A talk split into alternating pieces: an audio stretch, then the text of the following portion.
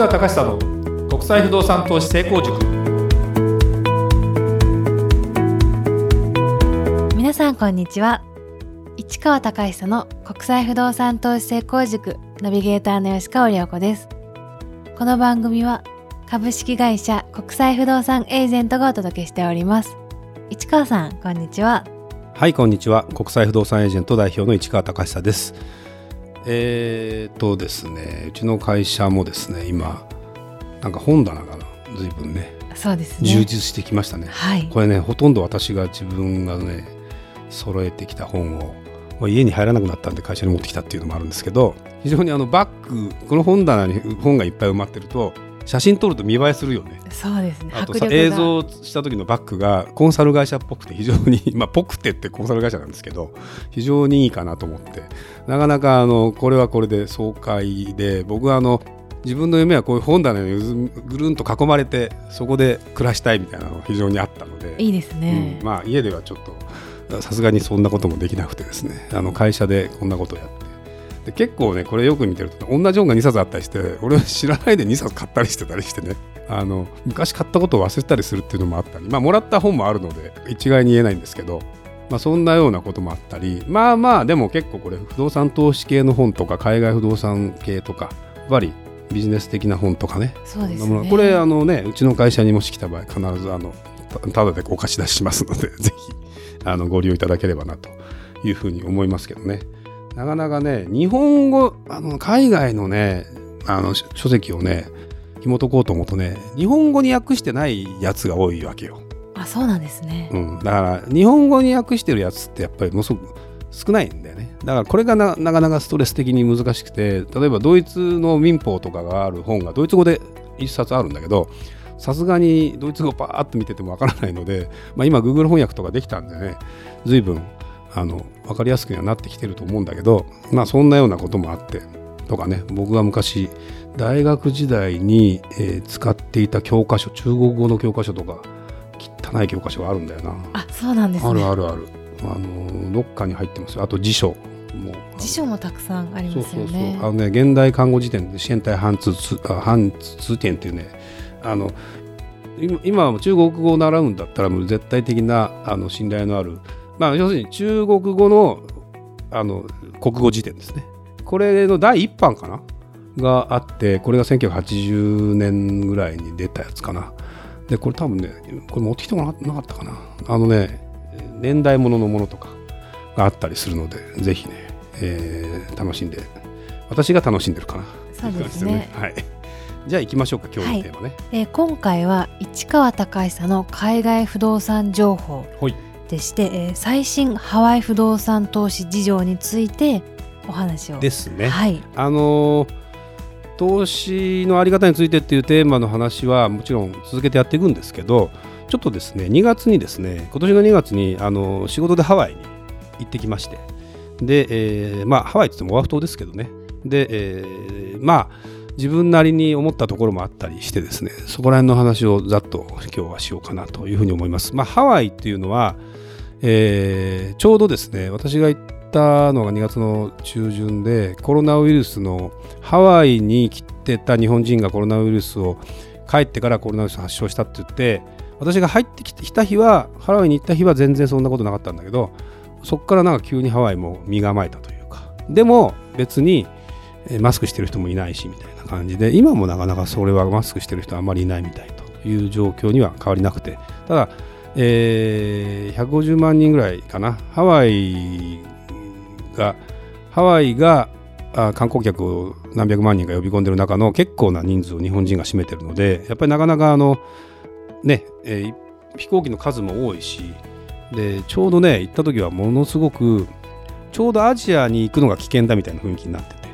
でちょうどハワイに行こうかみたいな人が多くてもう入国のところがものすごく混んでて。あのイミグレーションがね。だからうわこれどういうことと思ったんだけどちょうどねやっぱり2月って今まではシーズンオフまあ雨季だったりもしてシーズンオフだったんだけども今は卒業旅行とか企業が収益利益が上がっちゃいました。で社員研修をやりますっていうのが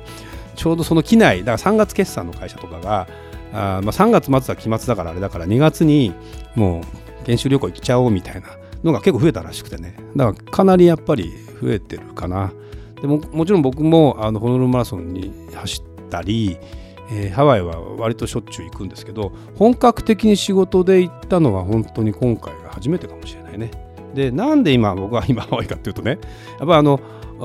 うちの会社のお客様がですね非常にあのどんどんまあ増えてったりしてますと。で金額を一物件の金額がの予算が上がったりしてる来てるお客様も増えてきてる中でいうとハワイをやらずしてやっぱりこの商売があるのかっていうところをですねやっぱりという課題がありましてね、はい、でただなかなかそのハワイっていうのは日本語喋れる人も不動産業者も多かったり日本人、まあ、ハーフの人とかね含めて日系人の人とかも非常に多かったりするのでなかなかおいそれとですねハワイに行ってうちの会社が独占的にやりますよって現実難しいと。なんでまだまだ現地のエージェントさんといかに有効的に、えー、物件出しとか情報交換をさせていただいてそのお客さんを誘導して日本でまあ僕らはコンサルしながら適切な、えー、誘導ができるかっていうことをちょっと考えながらやってますと。で基本的にはまああのハワイの物件っていうのはもちろん今回が見たのが初めてってわけじゃなくてその何回かホノルマーソン行った時についでに見たり、まあ、あの旅行で行った時についでに見たりっていうことはやってはきたんですけど、えー、まあ一般的にも高いというのがやっぱりハワイの不動産です。じゃで今回はワイキキから、まあ、ダイヤモンドヘッドがあってその東の方に行く、えーと、カワイ海というところと途中のいやちょっと名前が忘れちゃった出てこないや、えー、ホノルマーソンで走るようなですね東側の非常に高級住宅街ねというような辺りをですね、えー、まず見てでその後西の方ですね氷名と呼ばれるような場所でハワイってモノレール作ってるって知ってた？そうなんですね、うん、モノレール。モノレール。電車まあ電車まあモノレールモノレールかな。いわゆるえっ、ー、とまあモノレールというかですね。まあ簡単に作れる比較的簡単に作れるこういう高架の、あの鉄道ね。みたいなものですよ。だからまあバンコクで BTS みたいなやつなんだけど。それが、えーと、と今空港から西の方にはもう線路もできてて。まあ一応本当はもう開通してなきゃおかしいんだけど今ちょっと開通がまあ、いつになるんでしょうという感じなんだけどもう割と駅の場所も決まって目前で、まあ、全部が全部じゃないんだ途中まで、えー、ここですよというようなことなんかがあってだ一旦西の方に広がってで最終的には東のワイキキの手前のところまでは入ってくるということになってやっぱりねあの道路インフラだけじゃなくて鉄道もできると不動産の価値も上がるし、えー、街が発展するんですよ。でねハワイの今のねやっぱり現状を考えるとねあの西の方から、えー、真珠湾の方からワイキキ方面とか、まあ、ダウンタウン方面とかに朝通勤する時とかっていうのがすごい渋滞するらしいですよ。もうねびっくりするぐらい。だから普通だと30分で行くのが2時間かかるとかっていう話もあるらしい。ちょっとね私が行った時はもちろんそれを避けて避けて行動してたんでそういう目には合ってないんだけどもであと逆のその夕方の、うん、朝早いんだけど夕方のまた逆方向ね帰る方向のラッシュも時間帯的に言うと早くて3時過ぎてくると混み始めるでこれって東南アジアとかのあの渋滞の状況とあまり変わりがないというか。でそうなってくるとやっぱ電車っていうものがねやっぱ生きてくるんですよ。結局時間通りに来れるとか行けるっていう動けるっていうのは車じゃできないしなかなかそのハワイも道を何本も作ればいいかっていうほど簡単じゃないというか要するにもうあの海があって山があってみたいになるのででトンネル掘るような国じゃないのでそうそう。だからやっぱりそう簡単にはいかないかなと。でやっぱりねハワイで見て思ったのがまあ一般的にワイキキの辺りはもう新しい建物建ちませんと。で今はアラモアナ周辺のところの、えー、ワードビレッジという会社がやってるエリアね、えー、ワードエリアっていうところとその隣のカカコエリアっていうところなんかが新しく、えー、今再開発されようとしてたりしてで海が見えるところでいうと前どっかで話したかな、あのー、それこそマンハッタンの価格と一緒、まあ、23億円ぐらい2億円とか3億円ぐらいしますよ。100平米150平米ぐらいになってくるとねっていうような状況のでそれで海が見えますと。じゃあ本当の海海辺の前の不動産がいくらぐらいなのっていうとちょうどねえっとね東側のダイモンダイヤモンドヘッドの方に行ってあの芸能人のヒロミが住んでるマンションがあるわけよ。そこのそこのマンションはたまたま僕が見たかったんだけど今売り出しがなくて。でもどのぐらいかな。やっぱり、えーそんなに広くなくて2億円ぐらいするのかな、うん、でただ古いからもう築50年ぐらい経ってるかな。だから内装とかかなりややり直さなきゃいけなくて。その何軒か隣でやっぱり海を目の前。目の前が海。裏がダイヤモンドヘッド。でそれが両方見えるワンフロアある。もう部屋入ってエレベーター開いたらもう部屋なんですよ。でそこから海しか見えない正面。いいですね。これね150平米ぐらいあったかな。4億なんです4.7ミリオンだから5億円だわ。びっくり。あの高いよねハワイね。だからね。そうですねやっぱり、うん、あのでもねそれは何でかっていうともうザ本当の海の目の前ってもう今から建てらんないんですよ。規制で、うん、今の開発規制でね。だから本当にそういうシチュエーションのものって中古しかなくてそれがね本当になかなか、うん、すごいなと。でそこら辺の、えー周辺のですね部分のところのエリアのですねえー戸建てになってきてやっぱり海が見えて目の前が海が見えてまあ本当のあの海沿いのやつだと 10, 10ミリオンとかするんだけどそうじゃないちょっと入ったところのでも上からだと海が見えるみたいな斜めで海が見えるよっていうところでも戸建てだとこれもねやっぱ4ミリオンとかするかな。結構しますね。するする。世界で僕ねうーん大体3ミリオンぐらいが、まあ、せいぜい普通の感じなんだけどその中でもハワイはいいものになると4ミリオン5ミリオンぐらいするでそうじゃない海が近いんだけど海が見えないと2ミリオンをもういかなくなるとか。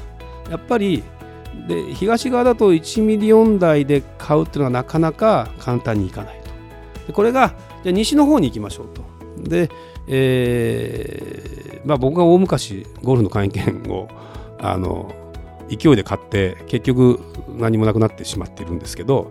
えーエヴァというエヴァビーチという場所があってこれはもともと6000万円ぐらいだったのが今1億を超えてきてる。1ミリオン超えてきてる。で海沿いのやつなんかは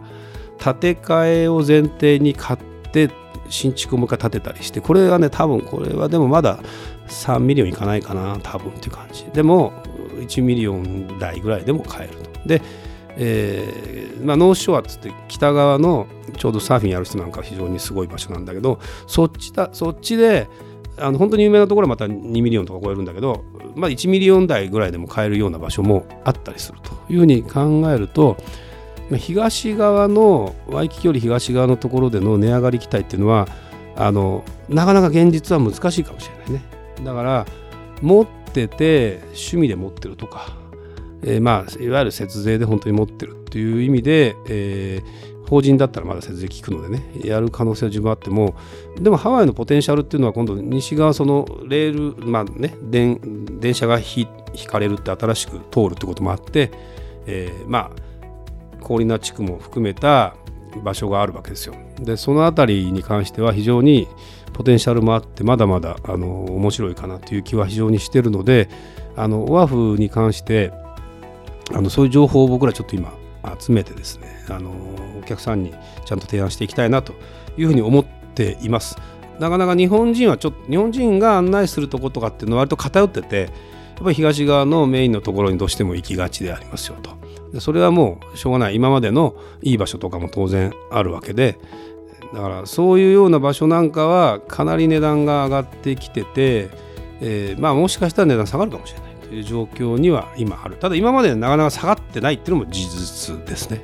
だけどまあ必然的に4億5億とかなっていったらそれ以上そう簡単には上がってはいかない。っていうものだったりするし、えーでもそうなってくると今度1億2億ぐらいで買えるところの今度場所がちょっと違うけどその中でも今度いい場所っていうのから上がっていく可能性が十分あるのでハワイはハワイでの投資の仕方っていうのはまだまだやり方もあるかなっていう感じが非常にしましたね。なんで、えーまあ、そんなような、まあ、ニッチな物件なんかも含めてあの我が社ではねちょっとちゃんと情報を取り揃えてお話ができたらいいなっていうふうに思ったりした、まあ、ハワイの今回の仕事しに行ってきましたよという感じですかね。はい。ありがとうございました。それではまた次回お会いしましょう。ありがとうございました。ありがとうございました。